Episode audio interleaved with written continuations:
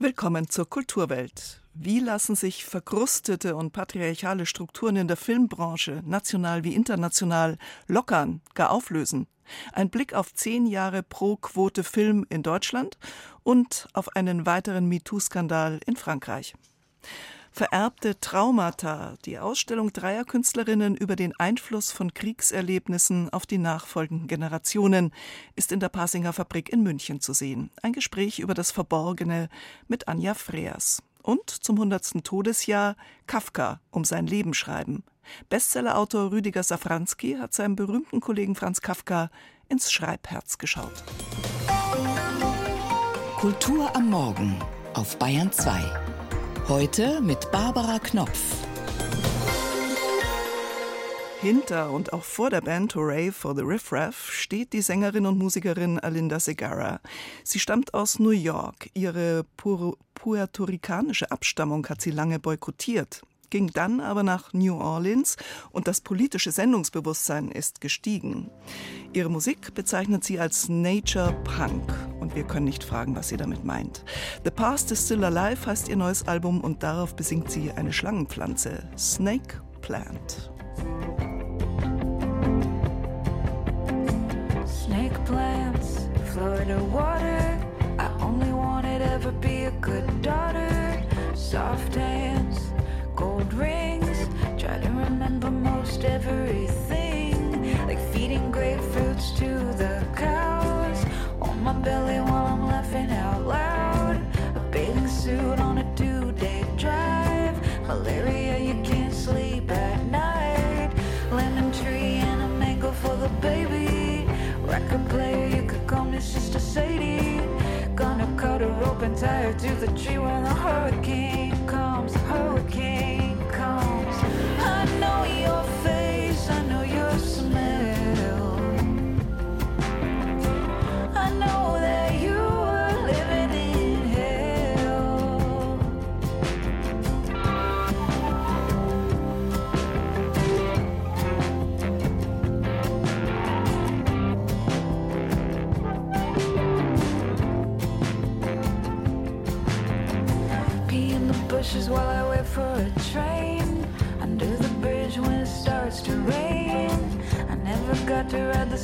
sunset route, but I drink enough a hundred proof. Campfire on the super fun side.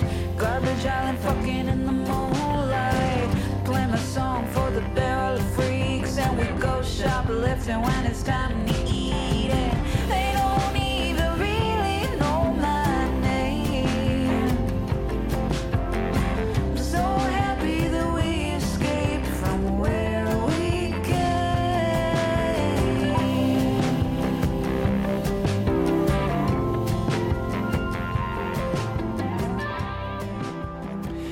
Greta Gerwig hat ihre Botschaft in eine pinke Traumwelt gepackt. Und dann selbstbewusst, stilsicher, originell und intelligent zugeschlagen. Ihr Film Barbie brach alle Rekorde und Gerwig, schon als Schauspielerin geschätzt, ist zu einer einflussreichen Figur in Hollywood geworden, einem nach wie vor männlich dominierten Gewerbe.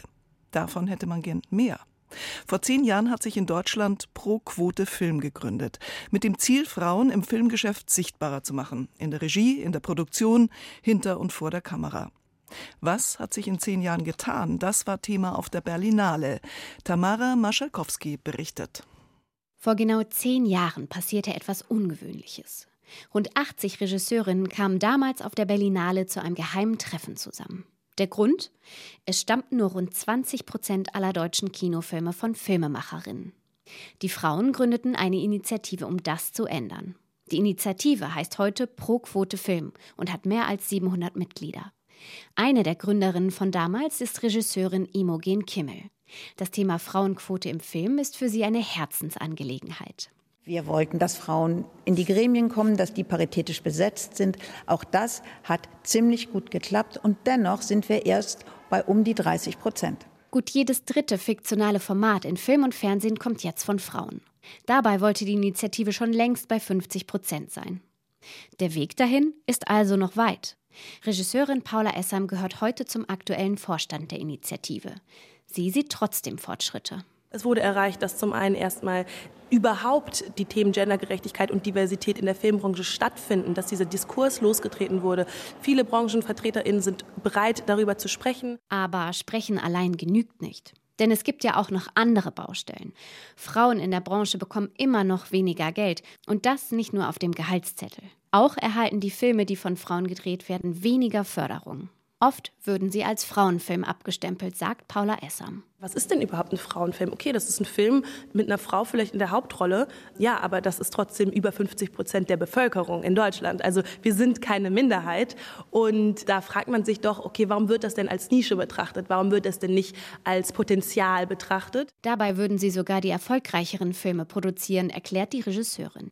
Denn obwohl Filmemacherinnen kleinere Budgets bekämen, würden auch sie Auszeichnungen erhalten und Menschen ins Kino locken.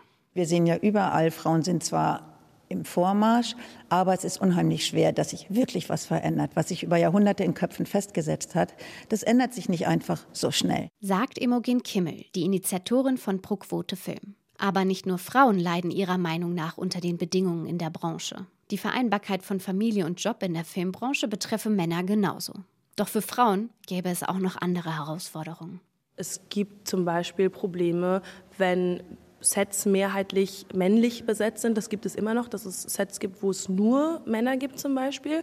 Und da ist es natürlich als Frau schwieriger, sich sozusagen zu behaupten, sich zurechtzufinden. Da findet man weniger ein offenes Ohr, wenn man zum Beispiel sexuell belästigt wird oder irgendwie sowas in der Art. Und es findet ja auch Machtmissbrauch statt. Und der ist trotz der Debatte um MeToo immer noch ein Thema, sagt Paula Essam. Das Wiedersehen der Filmemacherin beim Kongress Zehn Jahre pro Quote Film in Berlin fällt fröhlich aus.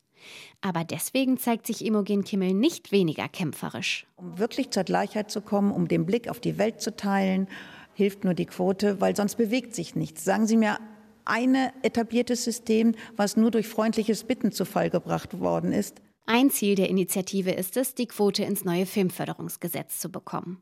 Bisher taucht sie im Entwurf nicht auf. Durchwachsene Bilanz also auf der Berlinale nach zehn Jahre pro Quote Film in Deutschland. Wie stark das internationale Filmsystem immer noch durch männlich dominierte Machtstrukturen betoniert ist, lässt sich bei einem Blick nach Frankreich erkennen. Die Grande Nation, die auch eine große Filmnation ist, erlebt gerade einen heftigen MeToo-Skandal. Nicht der erste, aber die Dimension wird ersichtlicher. Die jüngste Debatte hat Schauspielerin Judith Godrèche ausgelöst, kurz bevor an diesem Freitag in Paris die César-Preise vergeben werden. Ihre Geschichte ähnelt frappierend der in einem Film, der jüngst in Frankreich für Furore gesorgt hat. Stefanie Markert berichtet. La lecture d'un livre die Lektüre eines Buches kann ein Leben ändern. Deshalb ist es wichtig, seine Meister so früh wie möglich zu treffen, wenn sich der Geist formt. Wen hast du schon getroffen oder bewundert, Vanessa? Der Film Le Consentement, Einvernehmlichkeit, hat Ende 2023 in Frankreich für Aufsehen gesorgt. J'étais avec Gabriel, Maman. Regarde, tu m'as écrit un poème.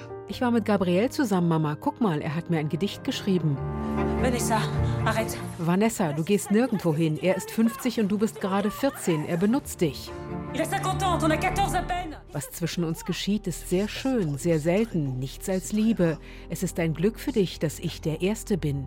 C'est une chance pour toi que je sois le premier. Lektorin Vanessa Springora, 51, hat ihr Buch verfilmt, in dem sie den vielfach preisgekrönten, heute hochbetagten Schriftsteller Gabriel Masneff beschuldigt, sie sexuell missbraucht zu haben.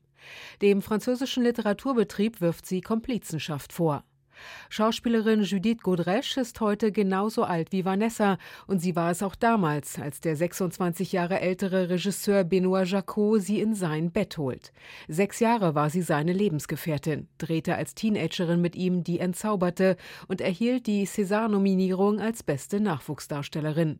In der Zeitung Libération hat Benoit Jacot noch 2015 erklärt, seine Arbeit als Filmemacher bestehe darin, eine Schauspielerin zum Überschreiten einer Schwelle zu drängen. Am besten ginge das im selben Bett. Seine Affäre mit Judith sei eine einvernehmliche Liebesgeschichte gewesen. Sieht man sich jemandem gegenüber, der mehr Macht und Autorität hat, der etwas darstellt, etwas durchdrückt, da stellt sich die Frage der Einvernehmlichkeit nicht. Die gibt es nicht. Jemand nimmt dich auf verschiedene Art, manipuliert dich auch intellektuell. Diese Person hatte eine verzerrte Beziehung zu Sexualität und ich war sein Sexspielzeug. Die Zeitung Libération hat angekündigt, ihre Archive auf sexistische Artikel hin zu durchforsten und Rechenschaft abzulegen. Godrèche hat auch Jacques Doyon wegen Vergewaltigung angezeigt. Sie spielte damals in seinem Film eine Frau mit 15. Das Festival Viva il Cinema in Tours hat Doyon jetzt als Jurypräsidenten abgesetzt. Dessen neuer Film über gemobbte Kinder erscheint aber unbehelligt im März. Godrèches Roman über ihre Geschichte blieb Mitte der 90er Jahre ohne Widerhall. Zum Teil hätten sich die Zeiten geändert und sie habe eine 18-jährige Tochter und verstehe nun, wie verwundbar sie damals gewesen sei. Qu'est-ce qui t'a pris de te maquiller? Tu veux avoir l'air d'une dame, c'est ça? Wie kommst du darauf, dich zu schminken? Willst du wie eine Dame aussehen? Die alten Herren locken die kleinen Kinder mit Bonbons an. Monsieur Matzneff lockt sie mit seiner Reputation. Wie kommen die kleinen Mädchen da wieder raus? Damals hätten alle zugeschaut, wie bei Vanessa. Judith Godrèche, für mich ist das unterlassene Hilfeleistung. Das ist ein System im Kino, in der Gesellschaft, das die Stimme der Frauen erdrückt. Als ich unter Jacots Einfluss stand, gab es keine Grenzen. Das hat all meine folgenden Beziehungen zu Männern, zu Regisseuren bestimmt. Spreche ich heute, 2024, mit jungen Schauspielerinnen, sind sie in der gleichen Lage, weil Gesellschaft und Regierung ihnen nicht das Gefühl geben, gehört zu werden. Zumindest Frankreichs Vereinigung Vereinigung der Schauspieler und Schauspielerinnen hat seit Jahren eine Kommission, die Opfern sexueller Gewalt hilft. 2011 gab es sie noch nicht. Damals sagte Jacot suffisant und ungestraft im Fernsehen. Ja, das war wohl ein Verstoß. Nach dem Gesetz darf man das im Prinzip nicht, glaube ich. Aber das ist mir komplett egal. So ein Mädchen wie diese Judith, sie fand das sehr erregend, würde ich sagen. Judith Godrèche weiß, was er noch gesagt hat und fordert mehr. Das Kino sei für ihn ein Deckmantel für illegalen Handel mit Minderjährigen. Niemand, auch nicht die Justiz, hat gesagt, oh la la, wer äußert sowas? Seine Filme danach wurden von der Regierung kofinanziert.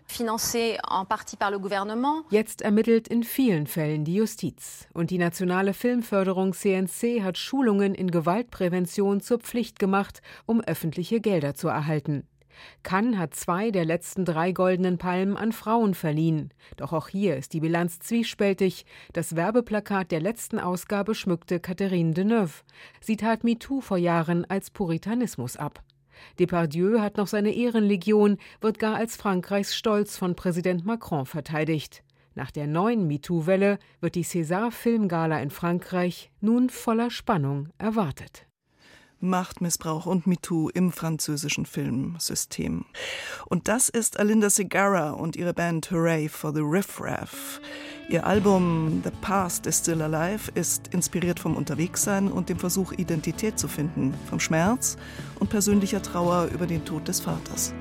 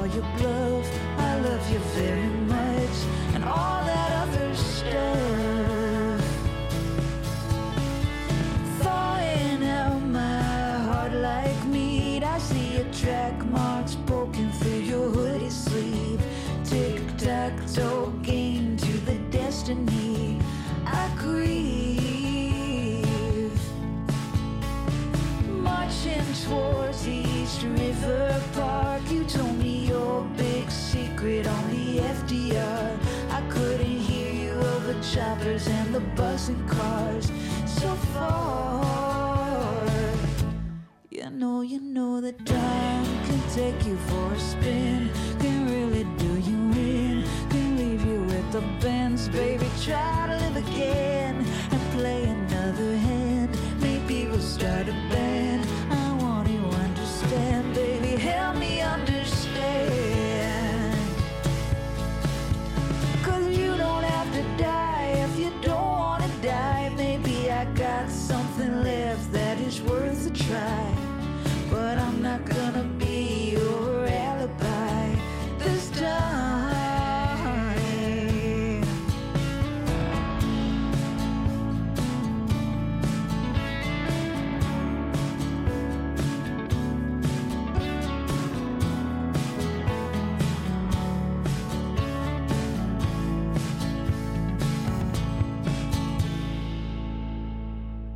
wir wurden, was wir sind, heißt eine Veranstaltungsreihe in der Pasinger Fabrik, die um die Frage kreist, wie Traumata und Prägungen von Kriegsgenerationen auf spätere Generationen übertragen werden.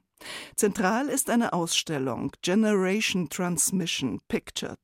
Drei Münchner Künstlerinnen, Nana Dix, Anja Freers und Uschi Siebauer, setzen sich auf ihren Bildern mit dieser Vererbung auseinander, für die die Wissenschaft den Begriff der transgenerationalen Weitergabe verwendet. Die Künstlerinnen sind zwischen 1962 und 1972 geboren, gehören also zur sogenannten Kriegsenkelgeneration. Und Anja Freers ist zu uns ins Studio gekommen. Ich freue mich. Herzlich willkommen. Danke. Hallo. Sie haben Fotografien bearbeitet. Also sie schauen so aus, als kämen sie aus einem Familienalbum, so ein bisschen ausgebleichte Farbfotos. Ein Kind spielt zum Beispiel im Garten und nach einiger Zeit merkt man, im Bildhintergrund fährt so ein Panzer mhm. über den Rasen. Oder zwei ältere Damen stehen auf dem Münchner Olympiaturm, schöne Münchner Aussicht und da ist ein Flieger drüber ein Armeeflieger und der wirft Bomben ab, mhm. nehme ich mal an. Also das heißt, Sie haben die Schatten des Krieges in Fotografien reinmontiert? Also das sind alles sozusagen Dias, die meine Mutter aufgenommen hatte. Es waren insgesamt 1200 Stück und es bin immer ich. Das, die zwei alten Damen sind meine Omas, also mütterlicher und väterlicherseits. Und da die Dias langsam zu verschimmeln begonnen haben, musste ich sie scannen und habe mich sozusagen dann auch mit meiner Vergangenheit beschäftigt und habe gemerkt, dass die Bilder so, wie ich sie gesehen habe, nicht passen. Also diese 70er Jahre Farben, so habe ich meine Kindheit nicht wahrgenommen und habe dann damit gearbeitet, was gefehlt hat und habe mich dann mit den Bildern von früher beschäftigt aus dem Krieg, habe die Bilder eingescannt oder aus dem Internet genommen und in meine äh, Dias von damals gesetzt. Und dann habe ich gemerkt, dass das dieser Missing Link war. Ich hatte immer dieses Gefühl in meiner Kindheit, dass irgendwas nicht gestimmt hat, dass es so eine Schwere auf unserem Haus lag, auf mir lag, auf der Stimmung lag. Und ich wusste nie, woher das kam. Und es hat alles für mich dann ein ganzes Bild ergeben, als ich dann dieses Thema Trauma mit reingenommen habe. Und dann konnte ich eben erklären, dass eigentlich dieses auch transgenerationale Trauma in unserer Familie mit gewohnt hat sozusagen. Mhm. Weil mein Opa war auch in russischer Kriegsgefangenschaft und er war immer so ein Schatten seiner selbst, wie er in seinem Wohnzimmer saß. Die Eltern haben auch so getan, als ob alles normal ist. Man isst Balsenkuchen, trinkt Filterkaffee. Vater geht zu Siemens arbeiten. Alles ist in rechter Ordnung, aber es fühlte sich für mich an, als ob immer irgendwas nicht stimmt, als ob irgendwas verkehrt ist. Und dann habe ich gemerkt, dass es anderen auch so geht, also dass ich nicht alleine bin. Und da erkennen sich in meinen Bildern manche schon wieder. Die sagen dann, oh, das ist unheimlich, das kenne ich auch. Und das ist eigentlich auch der Grund, warum ich das Projekt ähm, auch mache, ist, dass es dann eine Verbundenheit herstellt. Man bricht auch das Schweigen, was auferlegt wurde in der Familie. Und das ist eigentlich ein sehr schönes Gefühl, was ich dann hatte, dass ich eben nicht alleine bin, sondern eine von vielen. Worum ging es da in diesem Schweigen? Ja, das kann ich gar nicht benennen, weil also ich bin jetzt ja sozusagen Kriegsenkelgeneration und bei mir blieb nur so ein Schweigen übrig, in dem eigentlich meine Eltern, meine Großeltern über nichts gesprochen haben. Ich wusste schon, dass mein Vater, dass er in Hamburg fliehen muss. Also die mussten dann immer in Luftschutzbunker fliehen. Solche kleinen Geschichten kannte ich schon. Aber das war eher so ein Schweigen, was ich nicht greifen konnte. Also es war ein Gefühl von Schuld, was rüberkam. Irgendeine Art von Schuld, die ich auch nicht greifen konnte, wo ich auch keinen Ursprung finden konnte. Also dieses Schweigen hm, war sehr groß, aber nicht, nicht greifbar. Ja. Dieses diffuse mhm. ähm, ist aber tatsächlich ja wissenschaftlich erforscht, dass tatsächlich zum Beispiel Schuldgefühle, dass schlimme Erfahrungen, Fliegeralarm oder Vertreibungen, Flucht mhm. und so weiter, dass das tatsächlich das, was die Eltern selber als Kind oft erlebt haben, dann weitergegeben wird an eine Generation, die damit überhaupt nichts zu tun hat. Ja, auf jeden Fall. Und vor allem dieses Gefühl von fehlender Sicherheit, glaube ich. Also meine Mutter musste aus Breslau fliehen. Mein Vater hat ja auch den Krieg erlebt, die Großeltern auch.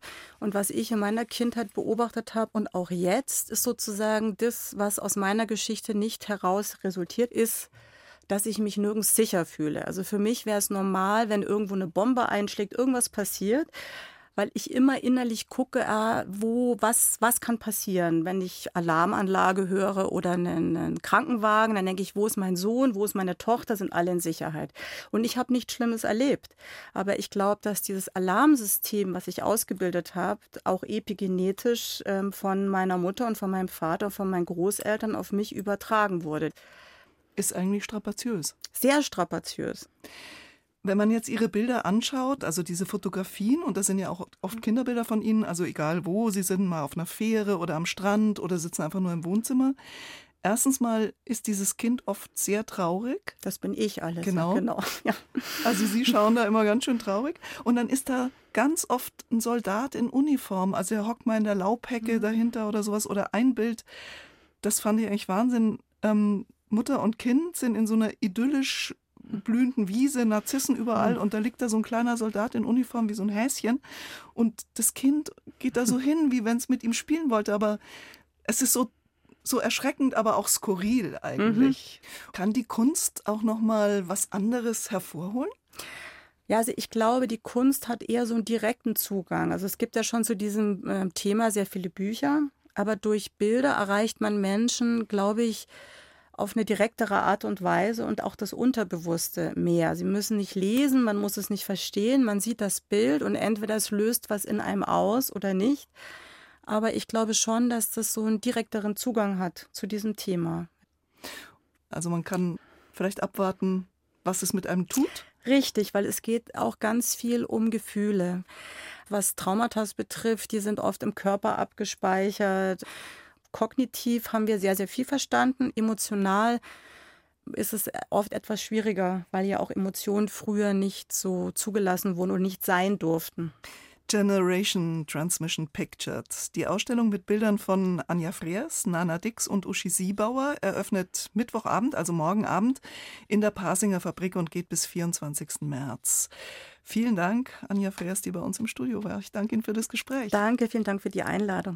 Und in der Veranstaltungsreihe Wie wir wurden, was wir sind in der Pasinger Fabrik finden außerdem im März noch Diskussionen statt, zum Beispiel mit dem Psychoanalytiker Wolfgang Schmidbauer und auch mit dem Autor Luis Levitan sowie Lesungen und Theaterstücke. Kulturwelt. Das aktuelle Feuilleton auf Bayern 2. Vor 100 Jahren ist Franz Kafka gestorben. Und kann man prägender sein als Schriftsteller? In der kürzesten Verdichtung überhaupt bleibt von seinen Werken ein Wort. Kafkaesk. Kafka hat bereits vor über 100 Jahren eingefangen, was den modernen Menschen umtreibt. Das Gefühl einer absoluten Undurchdringlichkeit des Verstehens. Kafka selbst zu begreifen ist ebenfalls eine Mammutaufgabe, der sich nun der Berliner Autor Rüdiger Safranski gestellt hat. Nach Büchern über Heidegger, Nietzsche, Schiller, Goethe, Hölderlin wendet er sich im hundertsten Jahr des Todes dem im Alter von nur 40 Jahren verstorbenen deutsch-jüdischen Schriftsteller aus Prag zu. Mit der Frage, was das Schreiben selbst für Kafka bedeutete und wie er es sich in seinem Angestelltenalltag erkämpfte. Kafka um sein Leben schreiben, heißt das Buch. Beate Meyer-Frankenfeld hat es gelesen und mit Rüdiger Safranski gesprochen. Franz Kafka war 21, da wusste er, was seine Berufung war. Gott will nicht, dass ich schreibe. Ich aber, ich muss. Zehn Jahre später hielt er fest, Ich habe kein literarisches Interesse, sondern bestehe aus Literatur. Ich bin nichts anderes und kann nichts anderes sein. Solche Äußerungen gibt es noch und noch, die sind zum Teil auch ein bisschen frivol und zugespitzt, aber es ist trotzdem ein Faktum. Für mich ist Kafka ein Autor der absoluten Literatur. Das Schreiben ist die existenziell entscheidende Dimension seines Lebens und das wusste er. Rüdiger Safranski lässt sich in seinem neuen Buch ein auf das pathetische Faktum unbedingten Schreibenmüssens. Seit 1908 arbeitet Kafka als Versicherungsangestellter.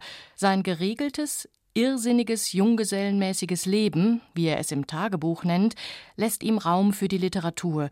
Eine eigene Familie zu gründen, wie es die Eltern erwarten, fürchtet er.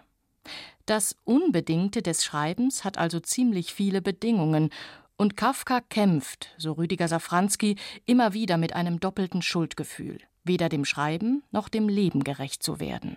Das Ganze hätte wirklich nur noch in der Katastrophe enden können, wenn es nicht so gewesen wäre, dass bei Kafka Schuldgefühle gewissermaßen was Entfesselndes haben, nicht etwas Lähmendes. Also flapsig könnte man sagen, es gibt überhaupt keinen Autor, ich kenne jedenfalls keinen, der so viel aus Schuldgefühlen gemacht hat wie Kafka. Der Autor auf der Couch? Rüdiger Safranski entgeht nicht immer der Versuchung, Kafkas Literatur psychologisch zu lesen. Eine umfassende Werkdeutung macht er daraus glücklicherweise nicht. Auch will er keinen bisher unbekannten Kafka zeigen. Der Ansatz des Buches ist bescheidener. Chronologisch folgt es dem Motiv des Schreibens durch Kafkas Leben. Und weil Safranski gut darin ist, aus historischen Quellen einprägsam zu erzählen, entsteht im Wechsel von Biografie und Textanalyse ein lebendiges Porträt. Der Rausch des Schreibens und die Qual des Nichtschreibenkönnens kommen darin vor, die Akten und Eingaben im Prozess oder im Romanfragment Das Schloss, der berühmte Brief an den Vater, den Kafka nie abgeschickt hat, und die vielen Briefe an Felice Bauer, seine spätere Verlobte, die nie seine Frau wurde.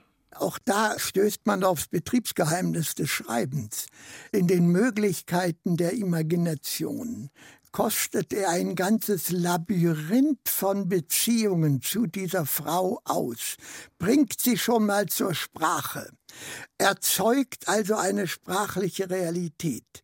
Es ist eine Entfesselung des Möglichkeitssinns, die auf diesen ersten 400 Seiten Briefen stattfindet, noch ehe die Wirklichkeit jetzt zuschlägt. In Kafkas Bekenntnissen zum Schreiben wie in seinen kunstvollen Selbstherabsetzungen als ungesellig und beschämt liegt natürlich auch ein Privatmythos des Autors als weltscheue Existenz. Dass Rüdiger Safranski diesen Mythos nicht zu entlarven sucht, sondern mitgeht, ist eine Stärke seines Buches. Als Schmerzensmann zeichnet es Kafka so gerade nicht wir dürfen uns Kafka nicht immer als traurigen Menschen vorstellen. Der Kafka erlebte Glücksmomente von ungeheurer Intensität im Schreiben.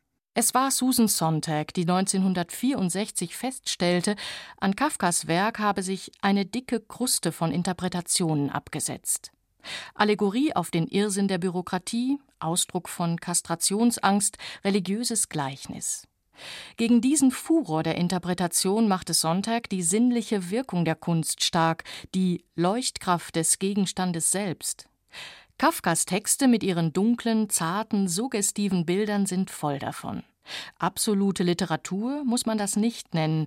Sich mit Rüdiger Safranski auf die Spur der Schreiberfahrung zu begeben, aus der dieses Leuchten kommt, lohnt sich aber in jedem Fall. Kafka um sein Leben schreiben von Rüdiger Safranski ist im Hansa Verlag erschienen und kostet 26 Euro. Barbara Knopf sagt Ciao in der Kulturwelt.